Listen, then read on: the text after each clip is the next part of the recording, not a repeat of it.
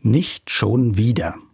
Der Stoßseufzer geht mir jedes Mal durch den Kopf, wenn meine Kirche sich zur Sexualität äußert.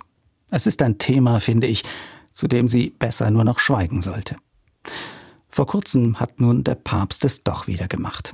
In einem Interview hat er über Homosexualität gesprochen. Und eigentlich hat er dabei etwas sehr Gutes und Selbstverständliches gesagt dass Homosexualität niemals kriminalisiert werden dürfe, wie es in zahlreichen Ländern leider immer noch der Fall ist.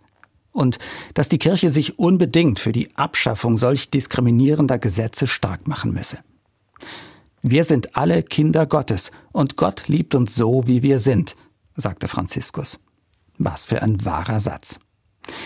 Aber wie glaubhaft ist der, wenn auch ein Papst an der Lehre der Kirche nun mal nicht vorbeikommt?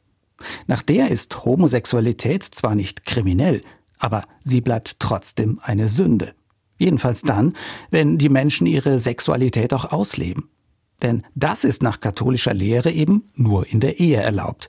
Und die ist Schwulen und Lesben in der Kirche untersagt. Ich weiß, viele schütteln da nur noch den Kopf. Ich kenne selbst Menschen, die homosexuell sind. Und nicht nur ihnen, auch mir tut es weh, wenn ihre Liebe zu einem anderen Menschen mit dem Wort Sünde gebrandmarkt wird. Es ist gut, dass es dennoch genügend Kirchenleute gibt, die diese Paare offen und herzlich willkommen heißen, weil sie überzeugt sind und es die Menschen auch spüren lassen. Ihr beide seid von Gott genau so gewollt, wie ihr seid. Und genau so ist es auch mit eurer Liebe füreinander.